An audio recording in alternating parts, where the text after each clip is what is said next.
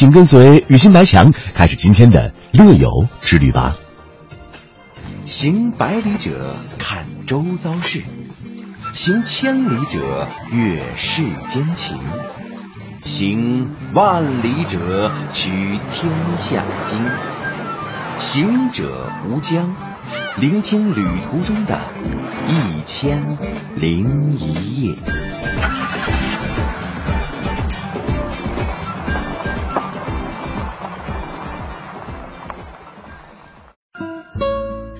那葡萄熟了这首歌啊，真的是唱遍了大江南北。但是对于现在的小朋友来说呢，可能一说到吐鲁番，更多的是想到《西游记》里的火焰山，是吧？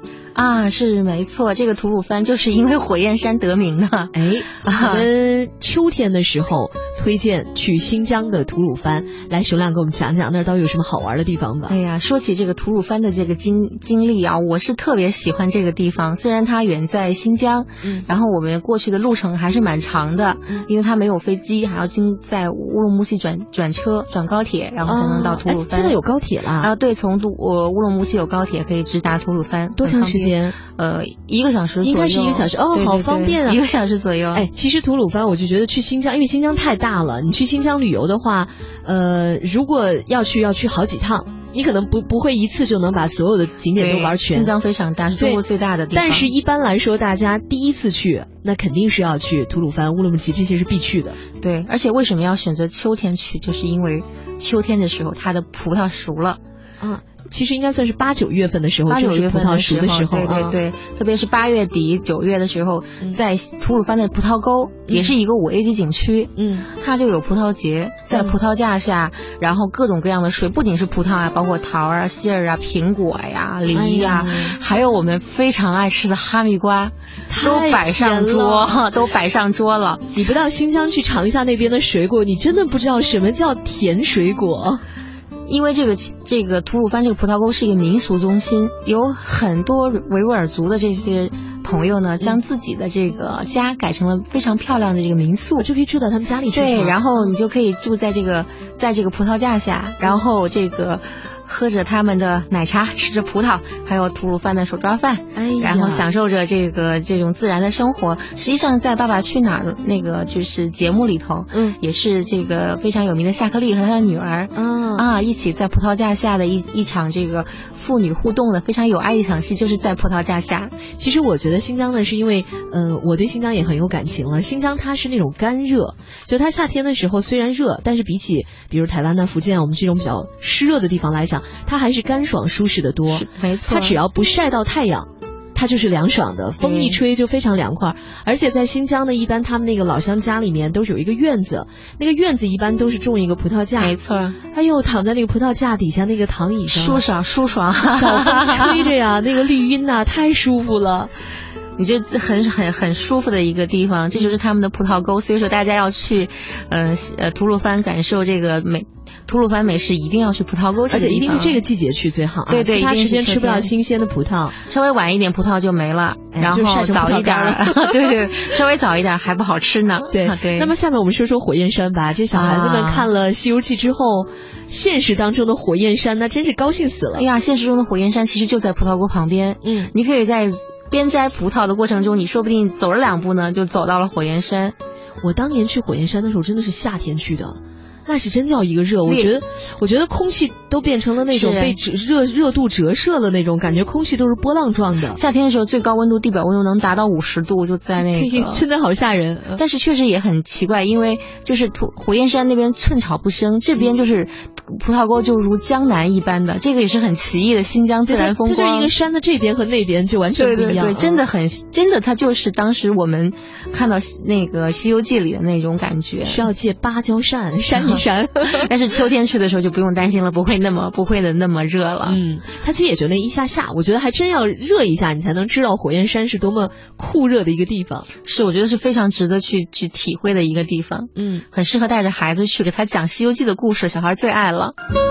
嗯，其实吐鲁番呢，更是丝绸之路上的明明珠。实际上，在这里，我们除了去吐鲁番的这个葡萄沟，去它的这个火焰山以外呢，我非常建议大家一定要去蛟河和这个高昌故城去转一转。这两个对古城的遗址吧。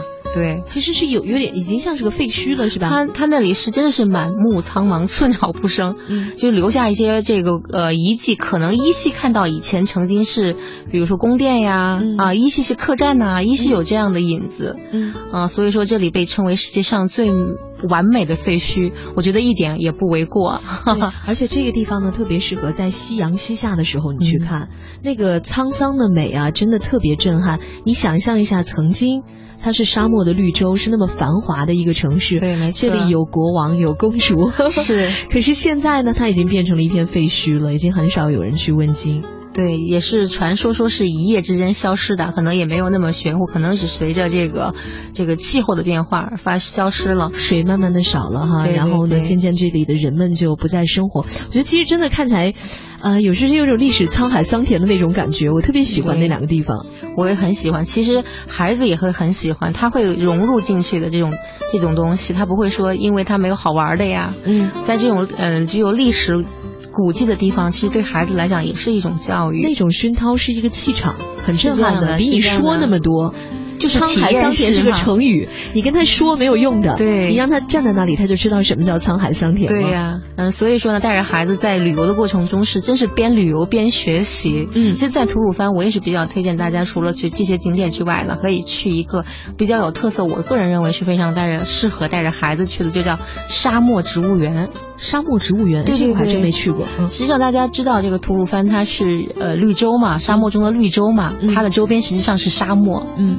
然后呢，这个植物园呢，这个都是在海拔以下的一些一个植物园。嗯，因为大家都知道，这个吐鲁番是海拔最低的，就是在海拔最低的中国一个城市嘛。它好像是全中国海拔最低的地方。对对对。然后它的植物园呢，实际上盆地嘛。嗯。对，它的植物植物园也是在海拔以下的。嗯。但是它这个植物园是很有特色，然后到冬天的时候啊，到秋天的时候，那个就是植物是很茂盛的。嗯。然后有一些沙漠植物。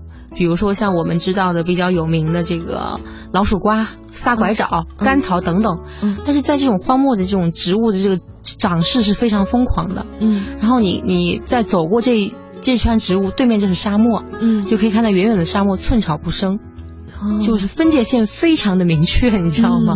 孩子会。很感兴趣，说怎么沙漠上会长这个？这边为什么长这个？然后过了这边，这个沙漠上就寸草不生了。提出很多这样的问题，嗯，就需要你去一一解答。对于父母来讲，也是一个考验，考验的，也需要去读很多那个这个就是做很多做很多功课，去去让孩子这个就是跟孩子解答这些问题。我觉得没关系，其实呃，你可以勇敢承认，妈妈也不知道，我们一起去查一下，共同学习啊。是没错，孩子他们都是很好问的，哎，而且呢。好吃的有很多，有羊肉串儿，有手抓饭。那这就是我们为大家介绍的秋天最适合去的，那就是新疆的吐鲁番。我们的亲子游的路线图还在继续，很快进入冬天，咱们稍微休息一下，一会儿跟大家讲成都这个猫熊宝宝所在的城市。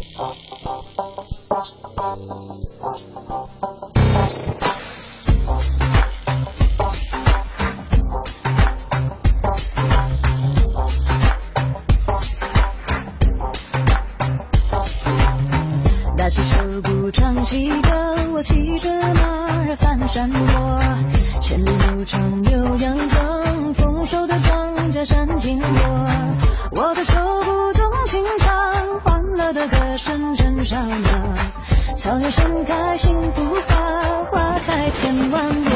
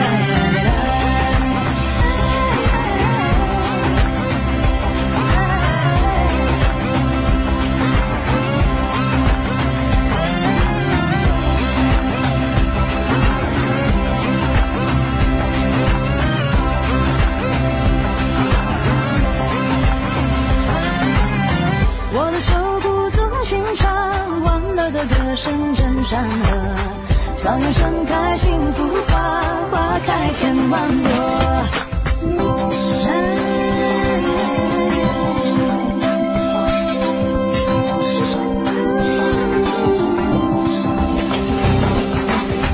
早起手鼓唱起歌，我骑着马儿翻山坡，千里路长牛羊壮，丰收的庄稼闪金波。我的手鼓动情唱，欢乐的歌声震山河。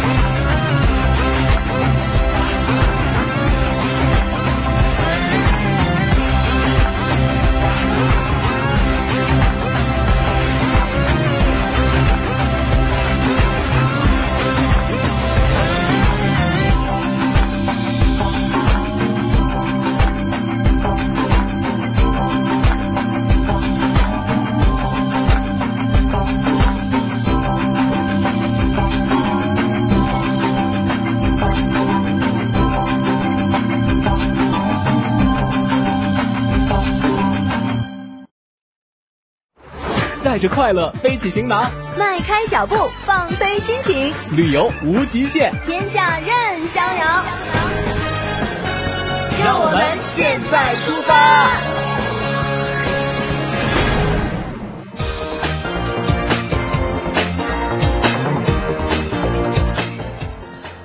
好了，歌曲之后呢，欢迎回到正在为您直播的乐游神州。各位好，我是白强。大家好，我是雨欣。嗯嗯，那今天我们二位呢，带领收音机前的听众朋友呢，在现在出发单元呢，去林芝看一看那里的桃花节。没错，那么林芝的桃花节呢，是在二零一六年的三月二十三号开幕。嗯，今年桃花节的时间呢，具体的是三月十五号到四月二十号。到那个时候呢，粉色的桃花会染遍林芝的山野。哇！近处清澈透亮的溪流，远处呢是矗立洁白的雪峰。嗯，中国最美的春天将如约而至。那么今年想去林芝看桃花的，可千万不要再错过这个时间了。是，刚才这个雨欣告诉大家了，这个林芝的桃花节昨天就已经开幕了。嗯，那我们知道灵芝啊，在呃很多西藏人民的这个脑海当中啊，被称之为西藏的江南。那么三月开始呢，将沉浸在大自然的彩色之中。我们就想象一下，这个桃花的色彩啊是最浅的，但是哎，它的画意却是最浓的一笔。嗯，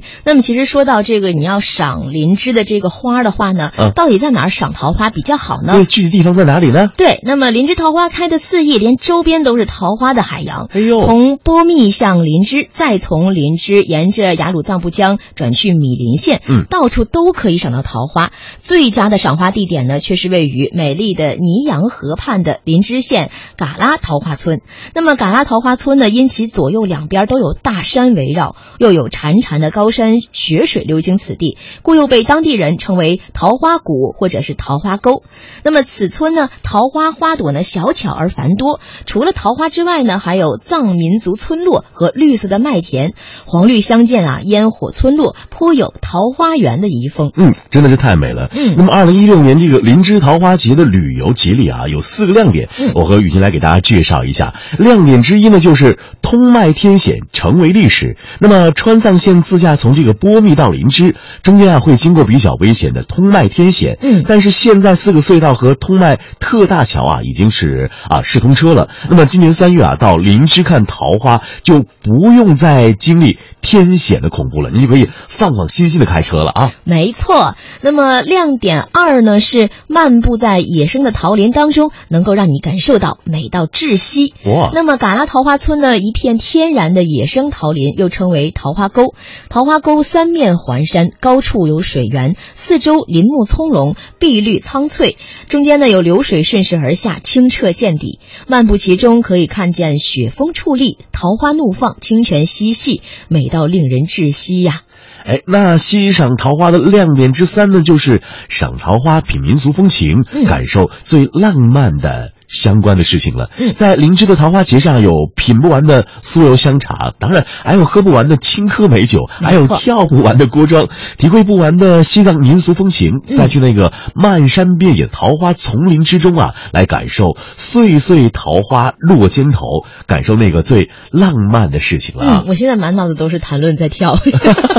呃，你谈论歌在跳锅庄舞，还跳的真的不错哎！我猜就猜到了，肯定跟人家当地人跳的一一模一样。所以我觉得下回呢，要有空的话，你我还有谈论，咱们仨应该去这个西藏走一走，看一看。对我看行，因为你们二位歌声都非常的嘹亮，非常的美，所以呢，跳锅庄的事就降临在我身上，让我好好的减减肥啊。呃，所以哥你负责吃就好了。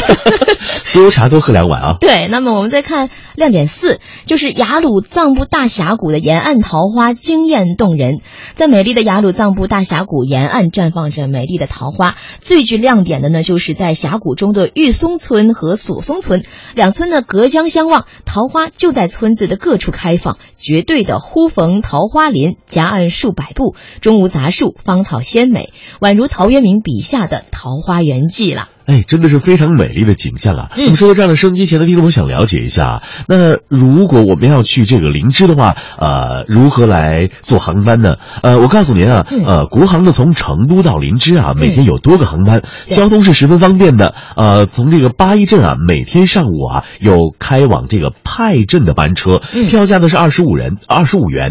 到这个派镇呢，要购买大峡谷门票和景景区的车票，旺季的是二百五十元，淡季是一百六十。十五元，当然也可以只买门票，徒步十八公里走进大峡谷。哇，呃，沿途可以观赏什么桃花呀，欣赏雅鲁藏布江的风光啊。嗯，从这个八一镇到桃花沟的村子啊，需要包车，所以啊，您得了解完相关的事项之后呢。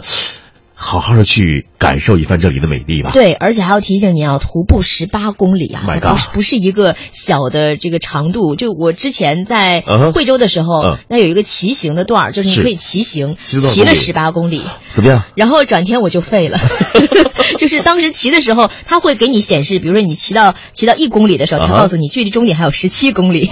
然后最后骑到距离终点还有一公里的时候，那个时候已经精疲力尽了，但是就觉得自己一定要坚持住。但转天身体就真。真的跟不上，就腿都是软软的，就您手也抬不起来，腿也抬不起来。您对于我们这些在钢筋水泥丛林的这个工作族们来说呢，忽然有一天你加大这么大的这个运动量的话，身体负荷是可想而知哦。对，所以如果您真的要徒步的话呢，呃，也也可以，就是一定要吃好。那么说到这个吃呢，这个林芝就是吃的有太多了，肯定能够满足你。那个林芝地区呢，它的风味饮食啊，是除了沿袭西藏的传统风味之外呢，还有。青稞酒啊，然后酥油茶等等，强力推荐的他的藏香猪和传说中的鲁朗石锅鸡。哦，这个石锅和鸡都很经典。味道浓鲜甜，尝一下呢都让人思念至今。石锅鸡，哇，好神啊！哎，我觉得这个美食现在已经让我开始有一种思念的感觉了。哎，说完了吃，我们要说一说住了，对不对？对。哎，如果收音机前的听众朋友来到这里啊，我告诉你啊，这里酒店招待所一般集中在交通比较发达的城镇，比如说像我刚才提到的八一镇。那么这个地方的宾馆啊，有林芝地区的招待所啊，农牧学院的招待所啊，还有林芝宾馆等等。那么八一镇的住宿啊，选择是比较多的。呃，如果呢，呃，您不太喜欢这些地方，你也可以直接去什么直白村的八清农庄。嗯，我告诉你，这里非常美丽。当您早晨啊，这个太阳刚刚升起的时候，你拉开窗帘，就能见到美丽的雪峰了。哎，真的是好棒啊！当然，嗯，所以说西藏呢，虽然是异乡，也是故土。我总觉得人生总该总该去那么一次，看看它的样子。因为你在那里的时候，你会忘掉所有工作上的烦恼，一些生活上的不顺心的事情，让自己安静下来，好好思考一下。对我听过很多去西藏的朋友说，那个地方啊是可以留住灵魂的地方。哎，没错，所以我们俩强烈的建议你赶紧去感受一下吧。